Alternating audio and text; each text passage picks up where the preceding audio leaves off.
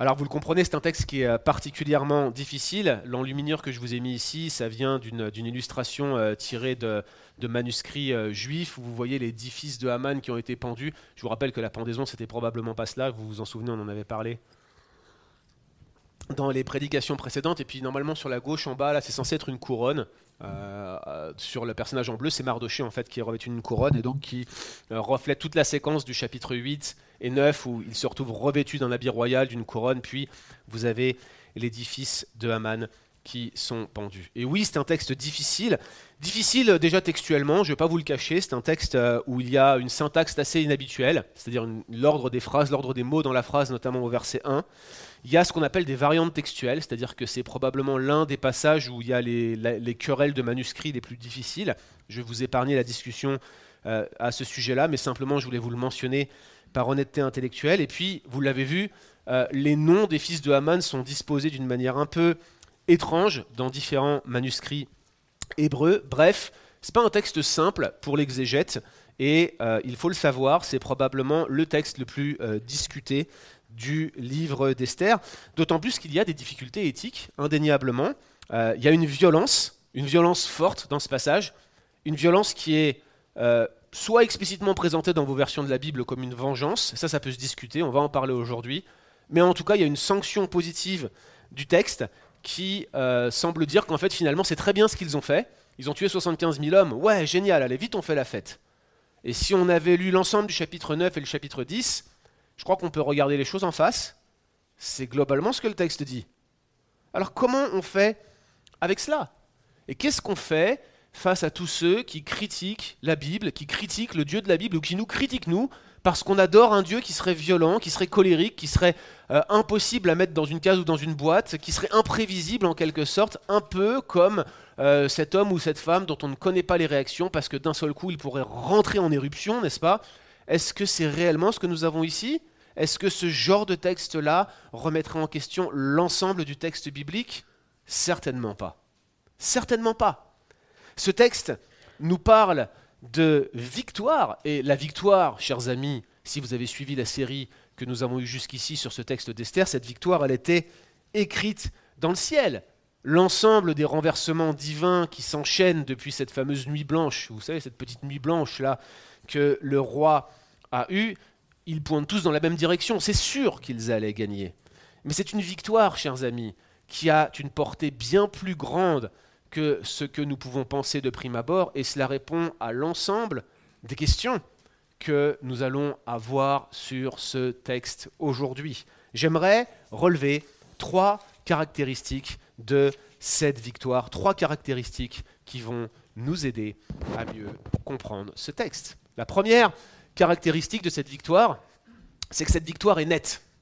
Cette victoire est nette. La victoire du peuple de Dieu est nette. Je ne sais pas si vous connaissez l'expression d'une victoire à la Pyrrhus.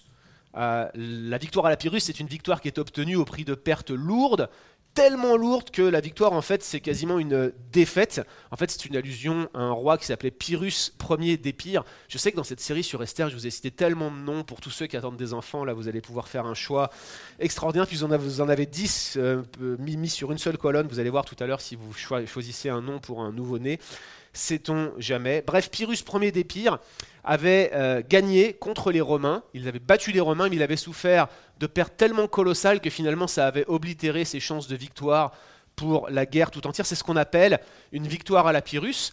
Euh, l'un des exemples modernes de victoire à la Pyrrhus, c'est la fameuse guerre russo-finlandaise en 1941, la guerre d'hiver, où les Russes ont gagné, mais ils ont gagné en ayant tellement de pertes que finalement ils n'ont jamais pu reprendre réellement les territoires qu'ils auraient voulu dans la zone finlandaise. Ça a un impact encore aujourd'hui, on en parle beaucoup.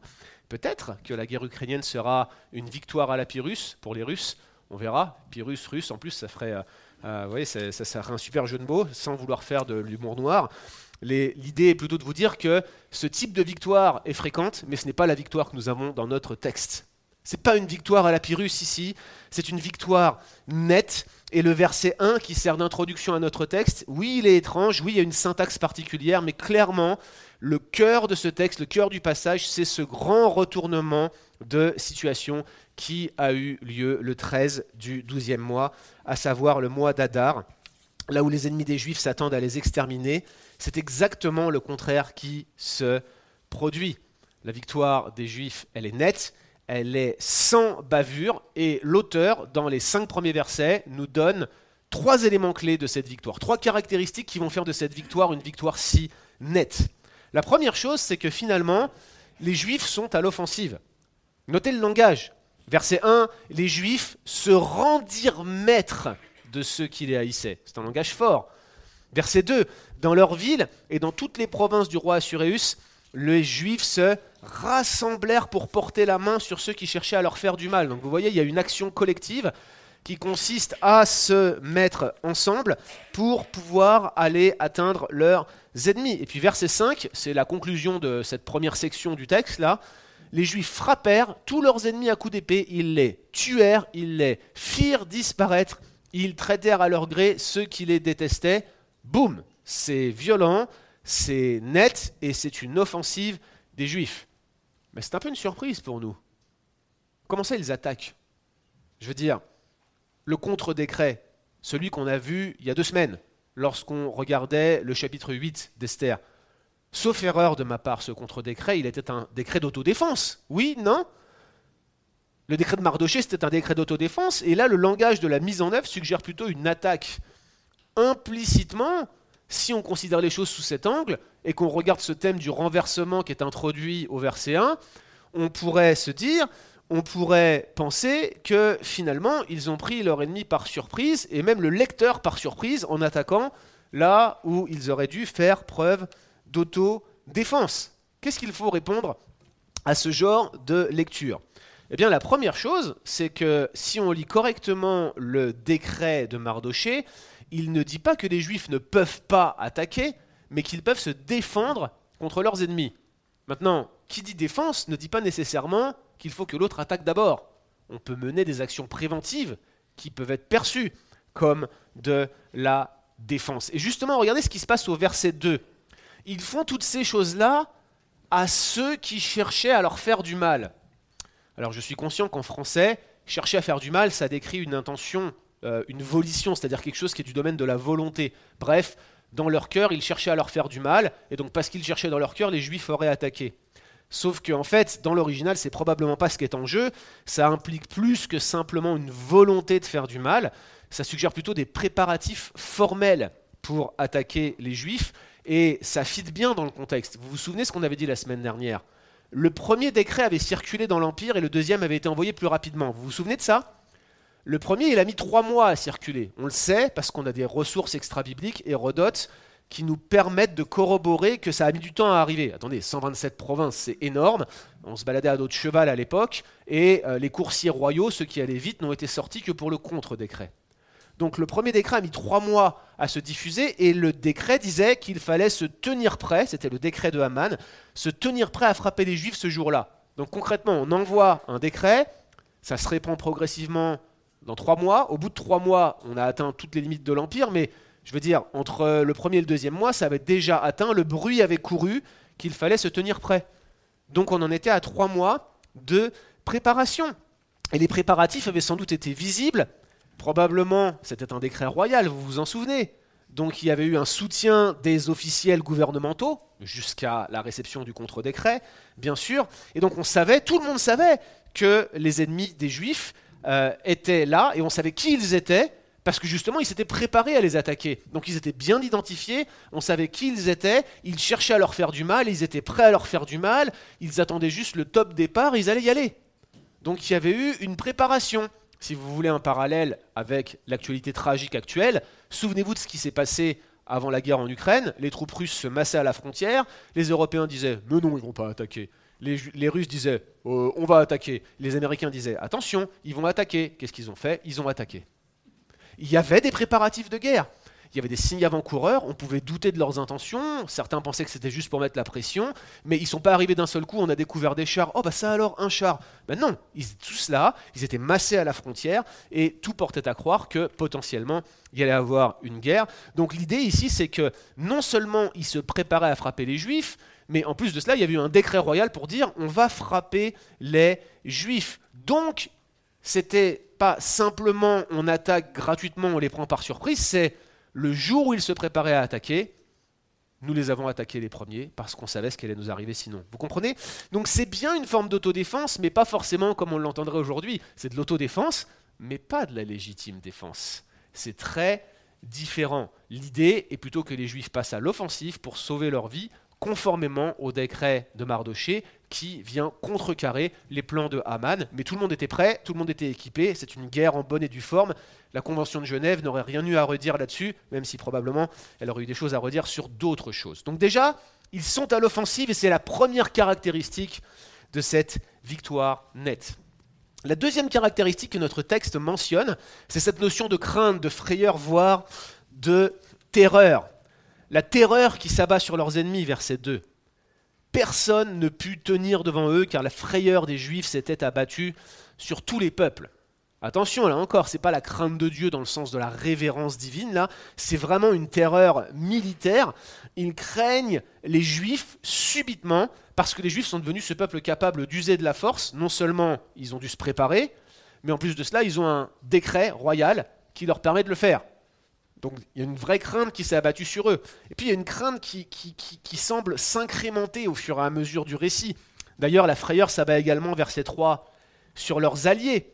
Tous les princes des provinces, les satrapes, les gouverneurs et les fonctionnaires du roi soutinrent les Juifs. Pourquoi? Parce que la frayeur de Mardoché s'était abattue sur eux. Ça, n'est pas une crainte militaire, c'est une crainte politique. C'est le prolongement, en quelque sorte, de cette gloire dont Mardoché est auréolé à la fin du chapitre 8. Les autorités, c'était un petit peu compliqué pour eux. Dans un laps de temps très court, surtout ceux qui étaient au bout de l'Empire, là, au bout des trois mois, ils avaient dû recevoir les deux décrets dans un laps de temps euh, vraiment limité, là. Ils devaient faire un choix, parce qu'ils se retrouvaient au pied du mur, et il semble que ce qui les a décidés à se joindre à l'entreprise de Mardoché, c'est effectivement ce, euh, cette aura que ce nouveau premier ministre avait. Regardez, je veux dire, il accède dans l'espace d'une nuit à euh, ces responsabilités-là, il met à mort l'ancien Premier ministre. Hey, on va pas se faire couper la tête nous aussi. Vous voyez ce que je veux dire? La crainte de Mardoché s'était emparée d'eux. Ils avaient peur de subir le même sort que Aman. Alors on pourrait douter que cette crainte soit bien réelle. Comment est-ce que c'est possible que quelqu'un suscite une telle crainte dans son entourage? Comment est-ce que c'est possible que les juifs, du jour au lendemain, suscitent une crainte pareille?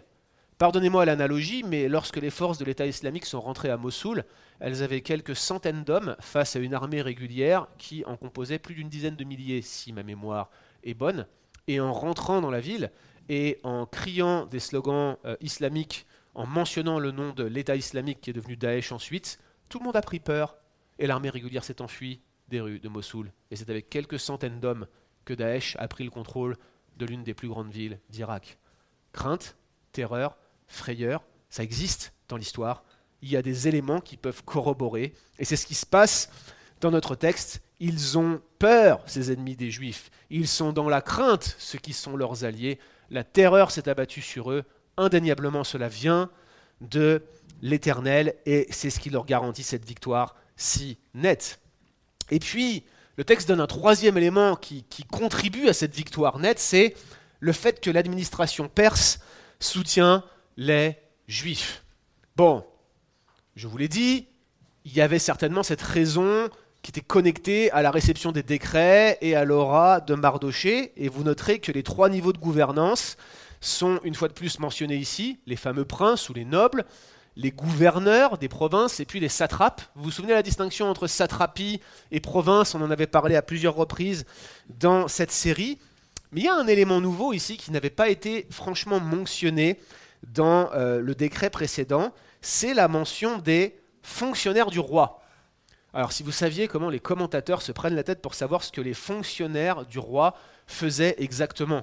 Nous autres en France, on a la réponse, un fonctionnaire ça ne fait rien. Je dis ça pour tous mes amis fonctionnaires qui tous mes amis fonctionnaires qui regardent euh, en direct et en streaming, ils savent que c'est un niaisage. Je sais très bien que les fonctionnaires travaillent beaucoup, mais c'était une manière de, vous savez, de, perpétuer des idées reçues et des clichés. Bref, on se demande ce que font les fonctionnaires du roi de Perse. On ne sait pas quel était leur rôle, mais l'idée c'est que ce sont réellement des fonctionnaires royaux, c'est-à-dire qui entourent le roi.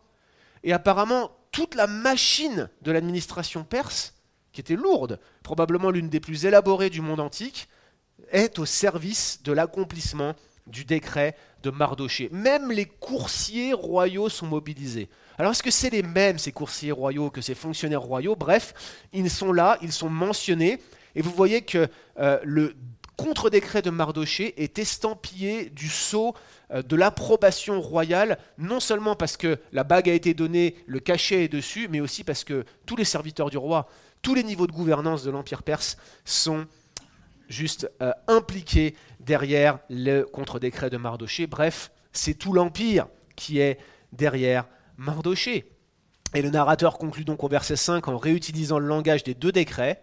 Ainsi les Juifs frappèrent leurs ennemis à coups d'épée, ils les tuèrent, ils les firent disparaître. La boucle est bouclée, frères et sœurs, la victoire est nette. Mardoché et les Juifs ont gagné. Il y a même une intensification de ce triomphe. Ils traitèrent à leur gré tous ceux qu'ils détestaient. La victoire est absolument nette, il n'y a pas photo, ils ont gagné, le massacre est en leur faveur, ils ont triomphé de ceux qui pensaient triompher de la victoire est nette. C'est une première caractéristique de cette victoire. Mais ça ne s'arrête pas là. Il y a une deuxième caractéristique qui, à mon humble avis, pour nous aujourd'hui, est d'une importance capitale. Cette victoire, elle est sainte. Cette victoire est sainte et le mot saint ici a une importance particulière. Mais j'aimerais revenir brièvement sur le problème que pose la violence des Juifs. Pourquoi elle est aussi gênante? Plusieurs éléments. Tout d'abord, il y a euh, le nombre de morts. On parle de 75 000 hommes au total. C'est tellement énorme que beaucoup doutent de la véracité de ces chiffres. Je ne vais pas me rentrer dans cette problématique ici. On parle de 500 morts à Suse, ça paraît quand même être dans des considérations qui me paraissent être raisonnables en termes de chiffres. Hein. J'entends pas euh, dire que c'est raisonnable de tuer 500 personnes, rassurez-vous, mais plus que euh, ça a l'air d'être cohérent. Il y a aussi la question de la mise à mort des fils de Haman. Pourquoi est-ce qu'on tue les fils de Haman? Pourquoi est-ce qu'on ferait mourir un père ou un fils pardon pour le péché du père et vice versa Et aussi le fait que leur corps soit empalé post-mortem, parce que là en fait, on, je veux dire, on, on comprend qu'ils ont été empalés, mais après qu'ils soient morts, exposés sur la place publique, et notez bien que c'est Esther qui demande cela expressément. Donc ça pose de gros problèmes aux commentateurs. Et puis surtout l'apparente réjouissance des Juifs quant à la crainte mortifère qu'ils inspirent. Bref, ils ont l'air de, vous voyez, c'est, euh, ils ont l'air de kiffer la vibe. Vous voyez ce que je veux dire? C'est oh, regardez, tout le monde a peur de nous, on a tué tout le monde, c'est, c'est bon là, c'est bien. C'est vraiment l'impression qu'on a quand on lit ce texte, vraiment. Je pense qu'on peut essayer de trouver des stratégies pour, euh, pour déculpabiliser les juifs, comme si c'était nécessaire de le faire, mais écoutez, c'est ce qui est écrit. Et quand euh, des commentateurs critiques comme Kleins, que euh, certains connaissent peut-être parce que c'est un commentateur réputé de l'Ancien Testament, lui il dit que ce massacre va bien plus loin que le contre-décret et permet une vengeance aveugle, mortifère et sadique. D'autres parle carrément de pogrom renversé. Vous savez, un pogrom, c'est quand vous allez euh, frapper des juifs euh, qui sont dans la diaspora dans le pays dans lequel il est. Euh, les juifs font exactement en fait ce que leurs adversaires allaient leur faire, c'est-à-dire quelque chose qui est moralement répréhensible. En d'autres termes, pour les commentateurs critiques, c'est regardez, on allait exterminer les juifs, c'est un pogrom, c'est ça qui est moralement répréhensible, mais voici que les juifs font exactement ce qui était moralement répréhensible. Sauf que dans le texte, c'est pas vraiment la violence que l'auteur condamne. Ce que l'auteur condamne, c'est que l'on puisse s'élever contre le peuple que Dieu a choisi, et ce faisant que l'on s'élève contre Dieu lui-même. Et j'ai bien conscience qu'en disant cela, ça nous donne intellectuellement une explication, mais ça ne vient pas rassurer nos émotions quant à la possibilité que ce qui se soit passé dans ce texte ne soit pas bien.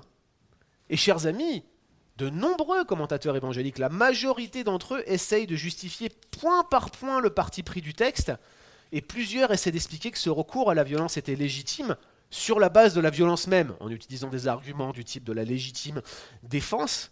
Mais à mon humble avis, frères et sœurs, je ne crois pas que ce soit la bonne voie, parce que derrière ce chapitre 9, il y a un motif récurrent, un motif central un motif qui revient à de nombreuses reprises dans l'Ancien Testament, sur lequel on ne peut pas fermer les yeux, qu'on ne peut pas ignorer, et ce motif, c'est celui de la guerre sainte. C'est le motif de la guerre sainte. Et je me doute que je mets le doigt dans un engrenage ici et la main dans une boue qui n'est pas très populaire. Guerre sainte là, ça choque. Rien que de le voir écrit sur le PowerPoint, vos yeux en ont été agressés, pas vrai? Certains ont même battu des paupières. Je vous ai vu, je vous ai observé quand je l'ai fait. Mais évidemment, guerre sainte, ça fait écho au salafisme. Ça fait écho au djihad.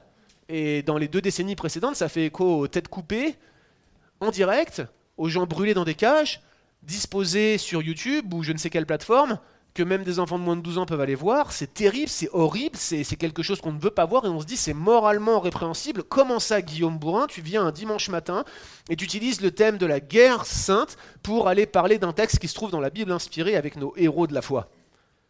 Bah, Je pense que je le fais parce que c'est un motif qui se trouve dans la Bible et qu'on ne peut pas esquiver, éviter, frères et sœurs. Déjà, c'est un motif qui est prévalent dans toutes les religions du Proche-Orient ancien. Vous avez une divinité qui règne sur un royaume terrestre. C'est ça dans les religions du Proche-Orient ancien. Donc vous avez un royaume qui est délimité géographiquement, et euh, cette divinité va préserver la prospérité de son peuple par des actions guerrières notamment en amenant son peuple à la guerre, et ce, dieu va avoir des capacités spéciales. Donc c'est pour ça que les Syriens pensaient que éventuellement le dieu de la Bible serait un dieu des montagnes et pas un dieu des vallées, vous voyez, parce que bah, forcément ils habitaient une région montagneuse, donc faut envoyer un dieu des montagnes et pas un dieu des vallées. Donc on va changer de dieu pour essayer de, voyez, de, de gagner la guerre, parce qu'on a besoin d'un dieu spécialisé dans les montagnes. C'est ça l'idée.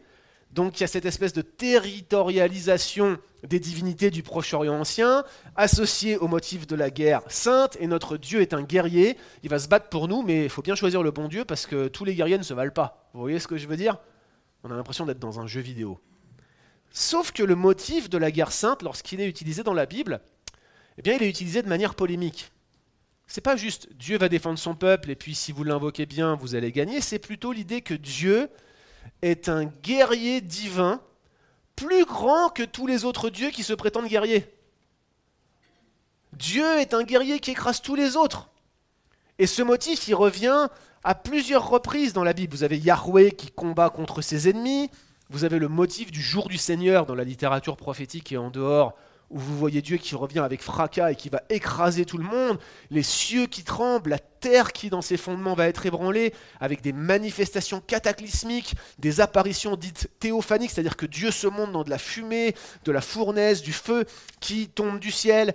Vous avez des expressions clés, l'éternel des armées, vous connaissez? On l'utilise dans nos prières, éternel des armées par-ci, éternel des armées par-là, Yahweh Tsevaot. C'est vraiment l'idée d'un Dieu qui règne sur une armée et qui conduit son armée à la victoire. C'est un motif directement connecté à la guerre sainte, de même d'ailleurs que tous les motifs de la royauté divine dans l'Ancien Testament qui font écho. Mais il ne règne pas sur un territoire géographique. Il est le créateur. La terre lui appartient et il conduit son peuple à la victoire, non pas parce qu'ils l'ont invoqué de la bonne manière, sacrifié le bon mouton, utilisé le bon parfum odoriférant. Il le fait parce qu'il l'a librement décidé et parce qu'avant tout il va manifester sa gloire. Pourquoi est-ce qu'il peut le faire? Parce qu'il est le créateur, qu'il est complètement en dehors de cette création, que les cieux des cieux ne peuvent le contenir, et le fait même qu'il soit ce guerrier divin qui écrase les autres dieux et les peuples qui se, qui se recommandent de ces autres dieux est une marque de sa clémence, parce que si ça lui prenait vraiment la tête, il pourrait balayer la terre du jour au lendemain par le souffle de sa bouche. Aussi incroyable que cela puisse paraître, le motif du guerrier divin et le motif de la guerre sainte sont connectés à la miséricorde et à la patience de Dieu. Et donc, ce motif de la guerre sainte, c'est ce motif de ce Dieu, le guerrier divin, qui conduit son peuple à la victoire uniquement parce qu'il l'a librement décidé et parce qu'il manifeste sa gloire. Et puisqu'il est différent de tous les autres dieux, puisque son peuple est différent de tous les autres peuples, par conséquent la guerre sainte qu'il mène, est radicalement différente de toutes les autres guerres saintes. Et ici, ce motif de la guerre sainte, il faut qu'on s'y arrête un instant, parce que c'est un motif qui est progressif dans l'Ancien Testament. Le texte fondateur probablement de la guerre sainte, pas du guerrier divin, mais de la guerre sainte, c'est le texte d'Abraham qui fait la guerre à une coalition de rois en Genèse 14. Vous vous souvenez? Un roi suzerain Kedorlaomer, qui avait d'autres rois sous ses ordres, qui fait la guerre au roi de Sodome, au roi de Gomorre. Or, qu'est-ce qu'il y avait à Sodome et à Gomorre? Il y avait Lot. le neveu d'Abraham. Ils s'étaient séparés en Genèse 13 à cause de la taille de leur troupeau. Ils avaient préféré faire cela pour ne pas avoir de conflit. Lot avait décidé, probablement s'est présenté négativement dans le texte, de se rendre à Gomorre. Et on a ces rois qui semblent être des rois cananéens ou proto-cananéens. La guerre sainte est directement connectée au peuple cananéen dans l'Ancien Testament. Et on voit Abraham qui monte une expédition après que Kedorlaomer ait vaincu les rois de, Sodome et de Gomorre et euh, qu'il ait emmené avec lui Lot et d'autres esclaves, Abraham monte une expédition, triomphe avec 300 hommes. Notez l'infériorité numérique probable. 300 hein. hommes face à une coalition de rois du Proche-Orient ancien. C'est pas beaucoup. Et à la fin, ayant triomphé de ces rois et ayant délivré Lot, au moment où le roi de Sodome lui propose une partie du butin, il refuse. Rien pour moi. Et le texte dit, il donna la dîme de tout à Melchisédek. Et vous savez que Melchisédek, c'est un personnage qui est assez mystérieux. Est-ce une apparition christophanique, Christ dans l'Ancien Testament? Possible. Pascal a fait un podcast à ce sujet dans Que dit la Bible, si cela vous intéresse. Bref, c'est un texte fondateur. Abraham qui triomphe avec l'aide de l'Éternel d'un grand nombre d'ennemis avec un petit nombre d'hommes et qui ne met pas sa main sur le butin.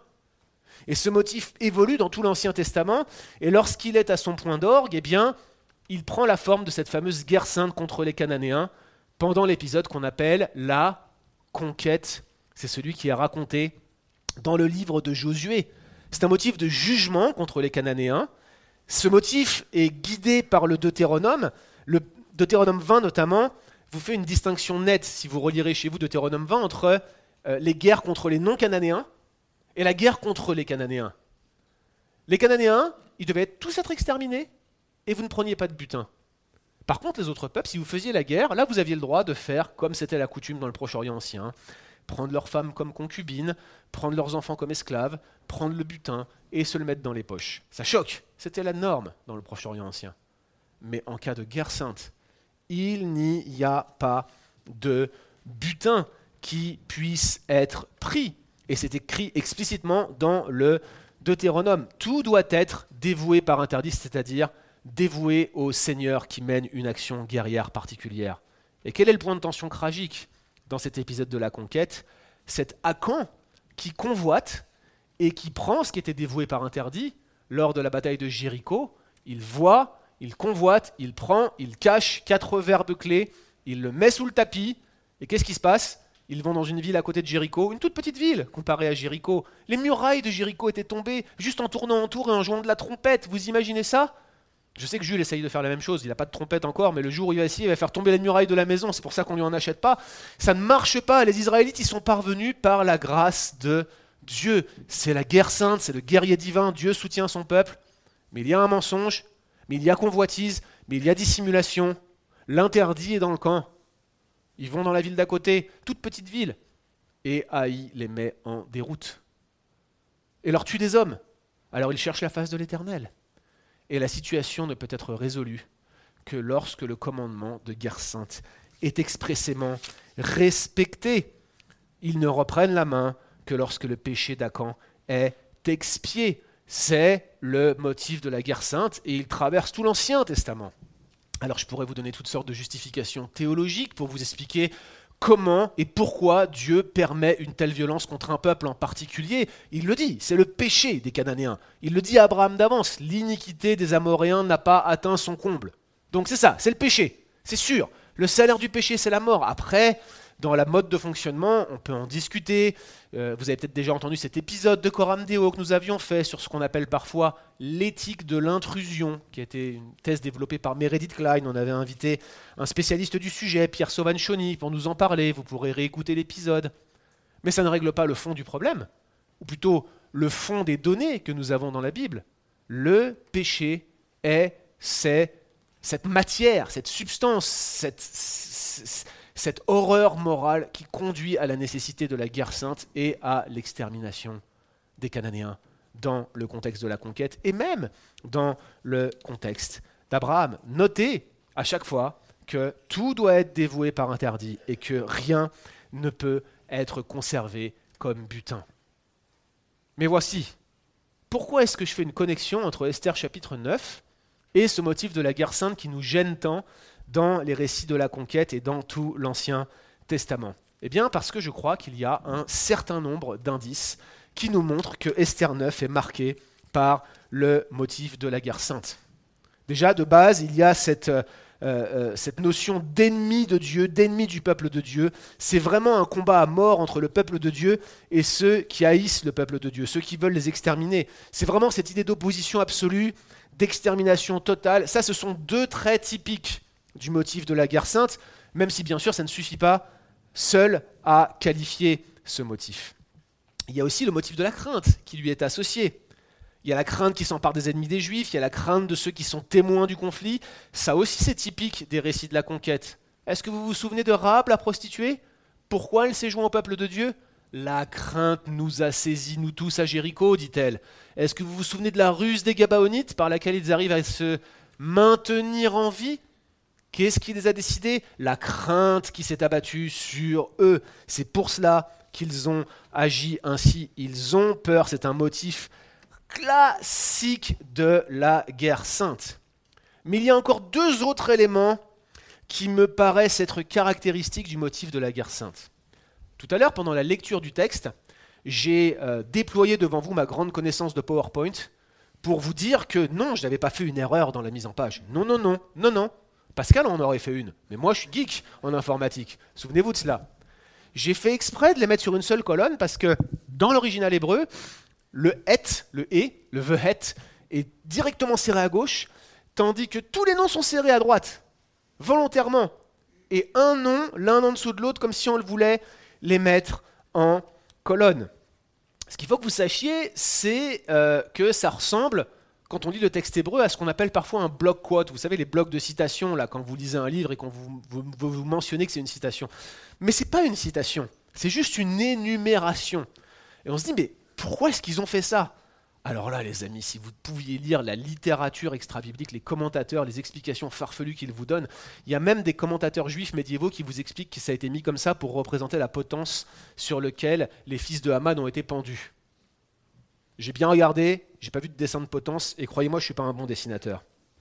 Moi, je pense qu'il y a une explication qui est intertextuelle. Vous savez pourquoi je pense là?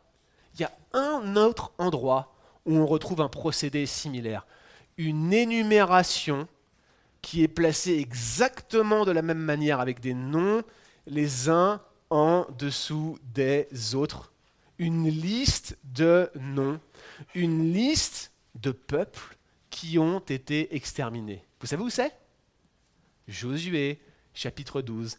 Voici la liste des rois vaincus au midi dans la province de Canaan. Le roi de Jéricho, 1, le roi de Haï 1, et le texte continue.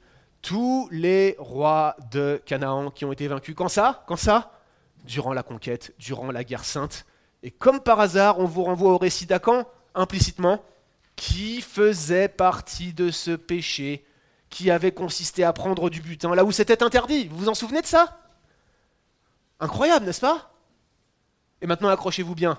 Avez-vous compté le nombre de fois où dans notre texte d'Esther 9, il est écrit Ils tuèrent, mais ils ne portèrent pas la main sur le butin. Trois fois. Ça, c'est pour que vous l'imprimiez. Vous voyez, c'est au cas où ça ne voulait pas rentrer. Il insiste trois fois ils ne portèrent pas la main sur le butin. Quand vous regardez toutes ces choses en cumulé, c'est clair, c'est net, c'est le motif de la guerre sainte qui est ici. Et si mon interprétation est bonne de connecter Josué chapitre 12 à Esther chapitre 9, clairement ici vous avez, en tout cas de la part d'un éditeur, mais probablement de par le texte original, une mise en parallèle des rois de Canaan qui ont été bel et bien vaincus par Josué. C'est l'énumération finale de la conquête, Josué 12, vis-à-vis du décret de Mardoché qui a exterminé les ennemis des Juifs comme Josué avait exterminé les Cananéens. C'est une mise en parallèle et ils ne mirent pas la main sur le butin. Ainsi, les ennemis des Juifs du temps de la Perse sont présentés comme les Cananéens du temps de la conquête. Et nous avons devant nous Mardoché et les Juifs de leur temps qui ont mené une véritable guerre sainte contre les peuples qui s'opposaient à eux, à commencer par les Amalécites. Or, chers amis, je vous ai dit, la guerre sainte, c'est un motif qui traverse l'Ancien Testament. C'est pas juste simplement un motif comme ça qui est connecté aux Cananéens et puis d'un seul coup on le voit réapparaître dans Esther.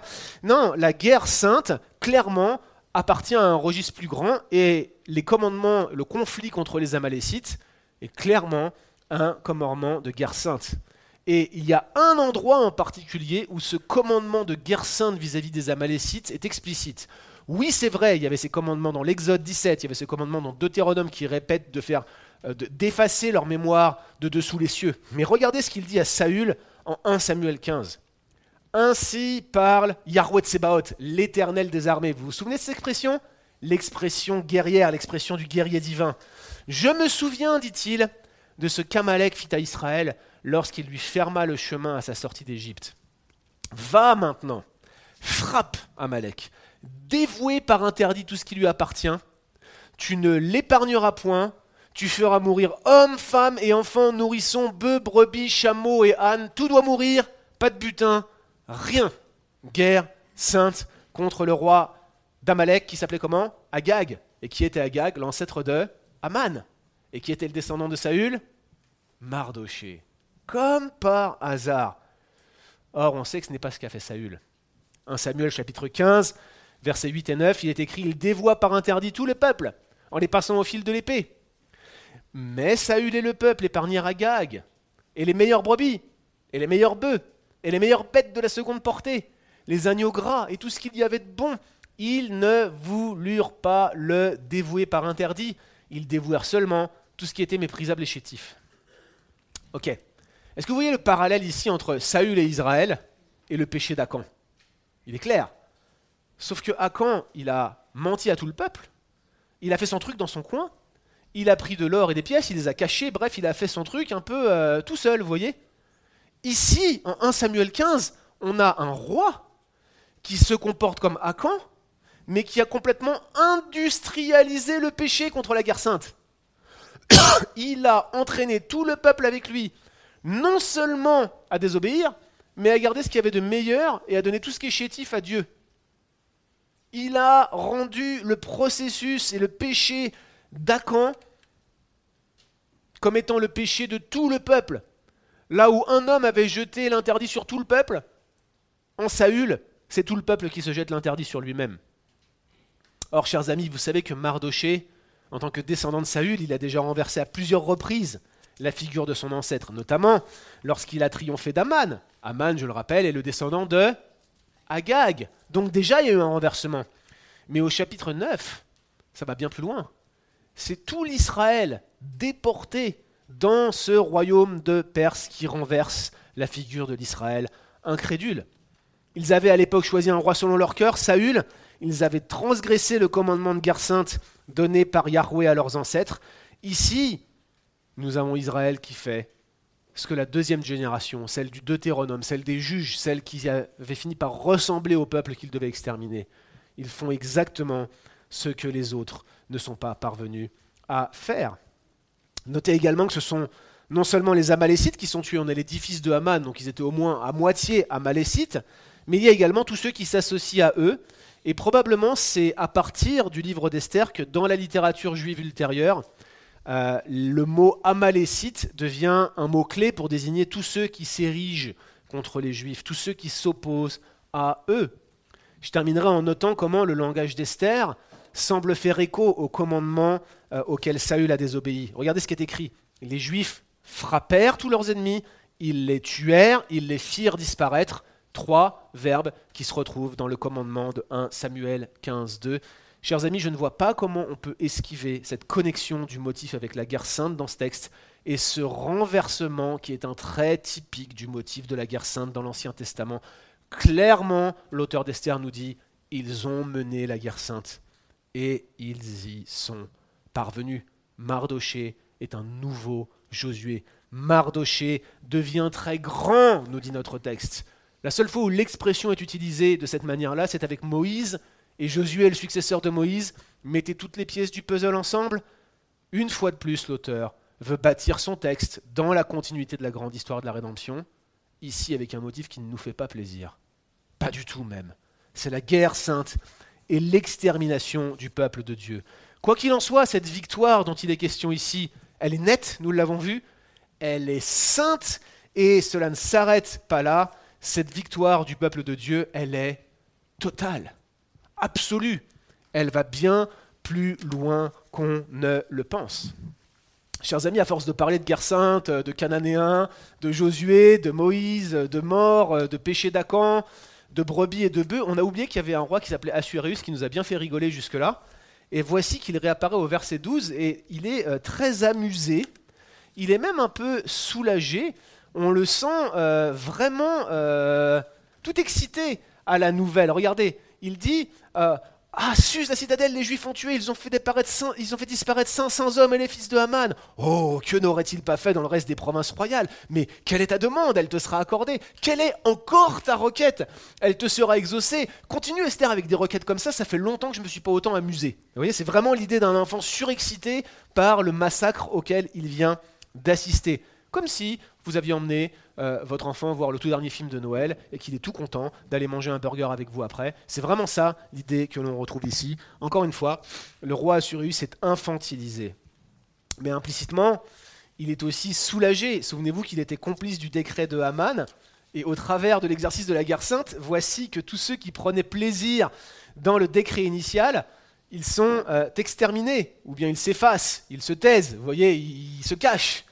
Clairement ici, il peut dormir tranquille, fini les nuits blanches, il va pouvoir enfin se reposer. Et par conséquent, puisque c'est si drôle, et puisque ça l'arrange autant, pourquoi est-ce que cela devrait s'arrêter? Autant demander à Esther une nouvelle requête, on remet une pièce dans le jukebox, et puis on va retourner faire la guerre sainte. C'est cool la guerre sainte des Juifs, ça m'arrange, dit-il. Que fait Esther? Ah, Pas de problème. Elle demande un jour supplémentaire. Et là, les commentateurs, ils sont choqués. Mais tout le monde, j'ai pas trouvé un seul commentateur qui ne s'est pas arrêté en se disant c'est bizarre quand même.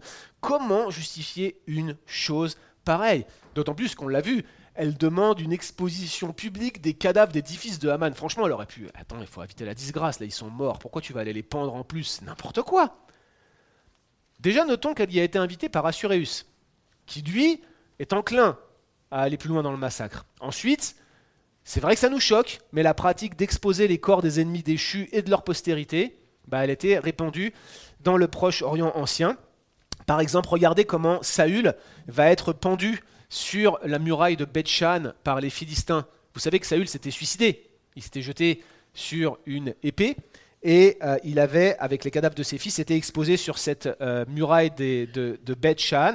Et finalement, ce sont les habitants de Jabès en Galade qui vont voir cette ignominie et qui courageusement vont aller décrocher les corps parce que c'était vraiment un signe d'opprobre très fort qui avait été imprimé. Mais euh, regardez ce que ce que vont faire les Gabaonites également, lorsqu'ils vont demander vengeance du massacre des Gabaonites par le roi Saül en 2 Samuel 21. Pareil, ils vont prendre les cadavres de ses fils et ils vont les mettre sur la muraille. Et donc c'est vraiment ici un double signe, cette exposition des cadavres. D'un côté, vous avez le signe de victoire et même un signe de bénédiction pour les vainqueurs. Je sais que c'est choquant pour vous, mais c'est vraiment le, le, message qui est véhiculé. Puis derrière, vous aviez ce signe de défaite, ce signe d'ignominie, ce signe de malédiction pour les vaincus. Avoir son cadavre pendu était le pire des signes d'ignominie pour la famille qui restait. Je vous ai parlé de la réaction des habitants de Jabès avec les eaux de Saül. Vous regarderez ce qu'a fait Ritzpa, fille d'Aja, qui était la concubine de Saül. Vous regarderez en 2 Samuel 21 comment elle a été enlever les corbeaux qui allaient sur les cadavres qui étaient exposés ainsi pendant plus de sept jours pour éviter qu'ils ne soient atteints. Et c'est finalement David qui va aller les faire décrocher en entendant parler du courage de Ritzpa, fille d'Aja. Donc c'était un signe d'ignominie. Mais en fait, ça ne règle pas le problème, ça ne fait que même l'intensifier, vous ne croyez pas? Je veux dire, si Esther réagit à l'incitation d'Assuréus, et même si la pendaison était, allez, conventionnelle dans le Proche-Orient ancien, pourquoi? Pourquoi est-ce qu'elle n'a pas juste dit stop? Je veux dire, c'est bon, le retournement a eu lieu, elle a eu la victoire là. Je veux dire, Dieu lui a tout accordé. Pourquoi on s'acharne encore? Pourquoi est-ce qu'on va continuer à aller attaquer davantage un jour de plus ceux qui éventuellement auraient survécu? Autrement dit, pourquoi est-ce que les Juifs ont besoin d'un deuxième jour? Pourquoi Pourquoi le texte présente-t-il ce deuxième jour aussi positivement au point de faire la fête sur, non pas un jour, mais deux jours? Pourquoi? Mais la réponse, c'est que cette guerre n'est pas n'importe quelle guerre.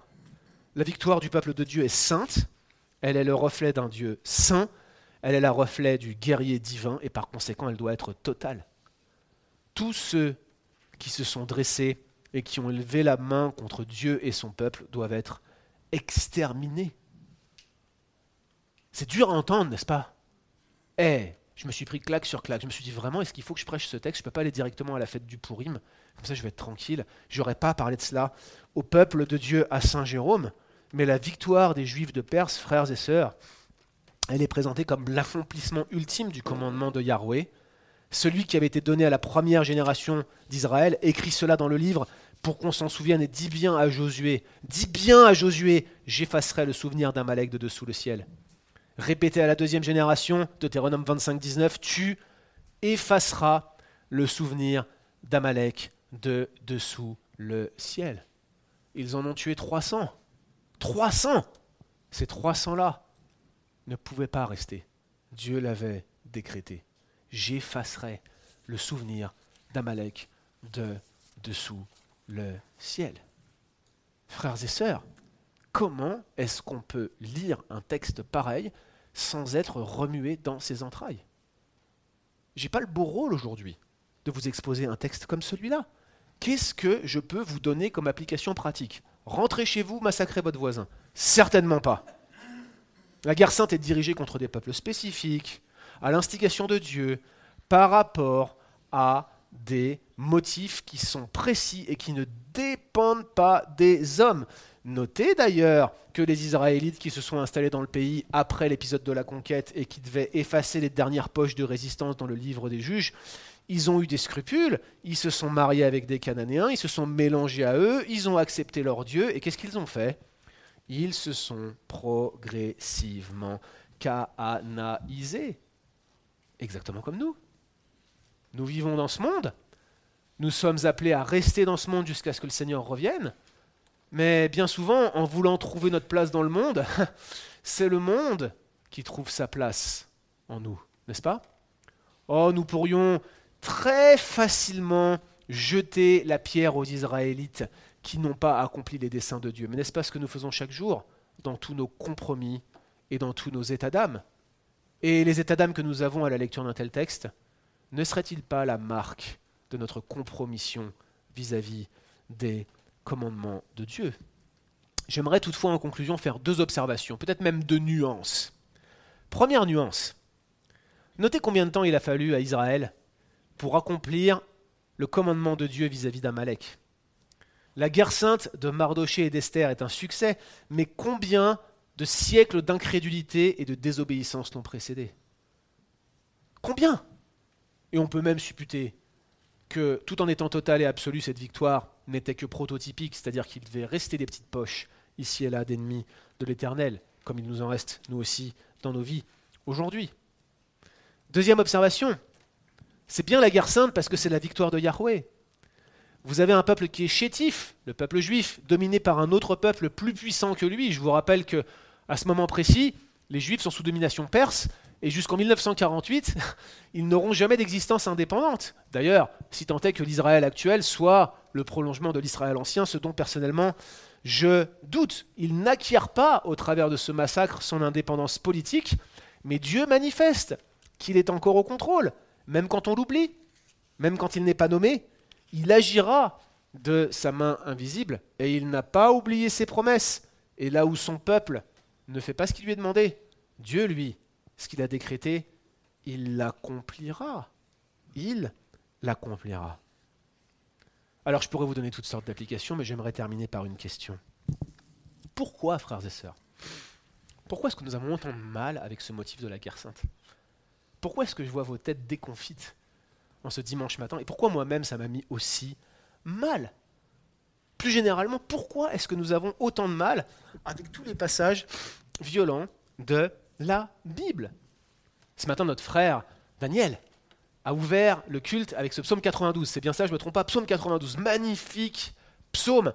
qu'on chante parfois dans une version des cantiques J'aime l'éternel, il est beau de louer le Seigneur, de chanter oh l'honneur de son nom. Mais avez-vous déjà remarqué que dans la plupart des versions, on nommait les passages qui fâchent là? Si les méchants croissent comme l'herbe et ceux qui font le mal fleurissent, c'est pour être anéantis. Anéantis. Mais toi, tu es notre Dieu. Ça, on ne le chante pas. Ça, on a du mal. Oh, les psaumes d'imprécation, on les passe. Ce matin, on disait, en venant euh, ici, on écoutait euh, dans la voiture euh, Deutéronome 21 dans notre lecture. On était un peu en retard, donc on a choisi de l'écouter sur le chemin pour venir à l'église. Avez-vous remarqué ce passage incroyable du fils indocile? Eh, tous ceux qui ont des enfants, eh, attendez, écoutez ça dans la voiture avec ton fils dans le siège auto derrière. Si un homme a un fils indocile et rebelle, qui n'écoute ni son père ni sa mère, s'il le corrige, il ne les écoute pas. Sérieusement, ce matin, il nous a été comme ça. Le père et la mère le saisiront. Ils le mèneront vers les anciens de sa ville, à la porte de sa ville, et ils diront aux anciens de sa ville Voici notre fils, il est indocile et rebelle, il ne nous écoute pas. C'est un débauché et un ivrogne. Bon, ça, c'est pas le nôtre. Tous les hommes de sa ville le lapideront, et il mourra. Tu élimineras ainsi de ton sein ce qui est mauvais. Tout Israël l'apprendra, et ils auront peur. Frères et sœurs, je me demande si, dans toute l'histoire d'Israël, un seul papa a fait ça. Sérieusement, j'aimerais savoir s'il y en a un seul. En tout cas, s'il existe, il n'a pas été mentionné dans les Écritures. Eh, mais moi, ça m'a choqué. Je me suis retourné, je pense, pendant que j'écoutais, au moins cinq fois, pour voir mon fils, comment il est tout mignon. Jamais je pourrais faire une chose pareille, même s'il était le pire des indociles. Jamais je ne ferais ça. Pourquoi? Parce que mon péché assombrit ma conscience et me fait considérer mon péché avec bienveillance et la justice de Dieu avec dégoût. Et c'est ce qui se passe aujourd'hui, frères et sœurs. Parce que oui, ces passages sont violents. Oui, ils sont terribles. Oui, ils nous renvoient à la dureté, à l'horreur du péché. Oui, intellectuellement, on accepte que potentiellement Dieu pourrait nous traiter de cette manière-là. Oui, l'enfer est juste. Oui, les damnés souffriront éternellement d'une souffrance qu'on ne peut même pas décrire, de sorte que les descriptions que nous avons dans les évangiles, le feu qui ne s'éteindra point et qui durera à perpétuité, ne sont que de pâles représentations de l'extrême souffrance qui aura lieu dans ce lieu de perdition. C'est juste, intellectuellement on l'entend, mais mon père non chrétien, ma mère non convertie, mon voisin que j'aime tant, ma conjointe, mon conjoint. Oh, c'est pas possible. Dieu va les sauver. Oh, Dieu pourrait pas les frapper. Ou tout simplement, je préfère pas y penser. Et toutes ces choses-là démontrent que nous prenons davantage plaisir, bien souvent, dans la tolérance de notre péché que dans l'exercice de la justice de Dieu. La guerre sainte n'est rien d'autre que l'exercice de la justice de Dieu.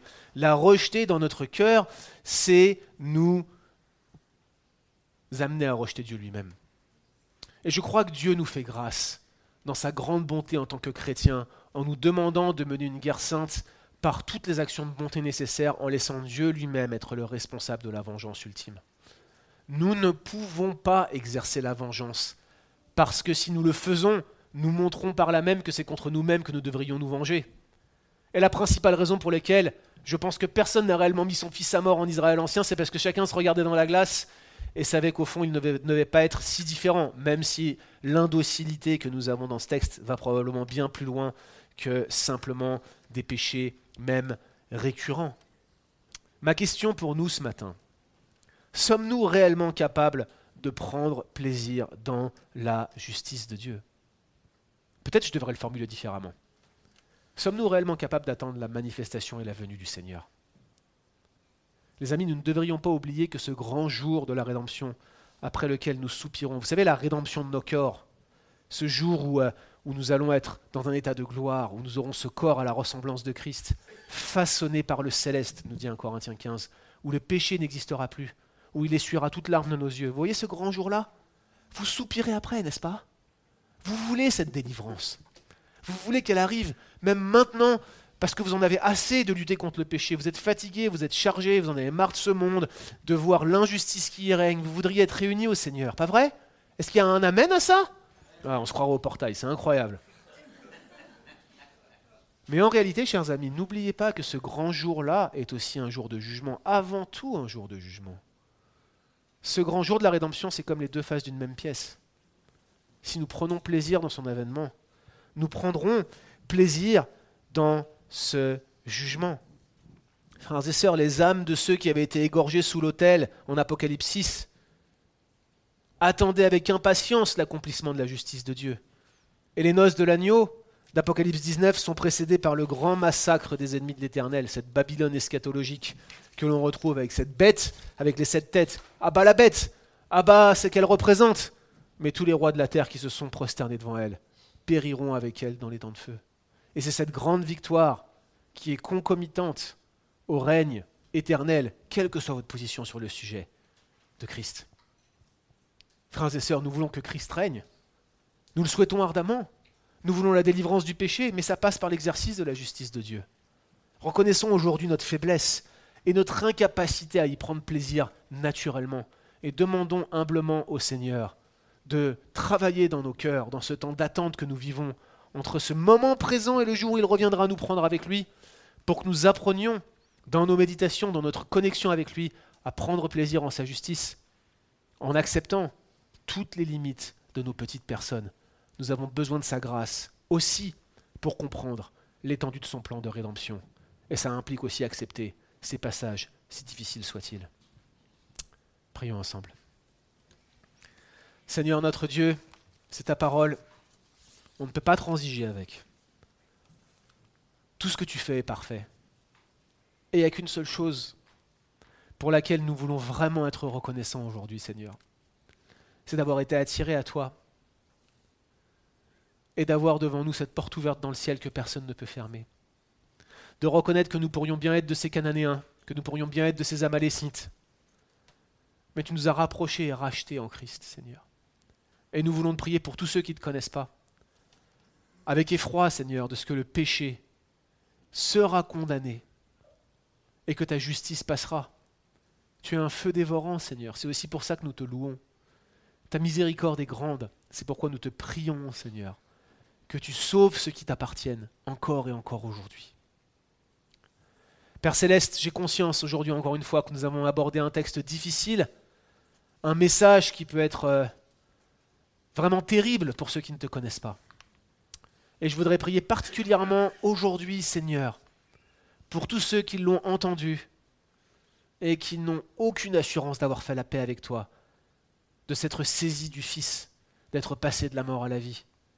Je veux te prier pour tous ceux, Seigneur, qui n'ont jamais eu l'occasion de se tourner vers toi, afin qu'aujourd'hui encore tu accomplisses ton œuvre, que tu pardonnes, que tu sauves, que tu nous encourages et que tu nous apprennes à voir ta justice telle qu'elle est, pleine de miséricorde. Au nom de Jésus-Christ. Amen.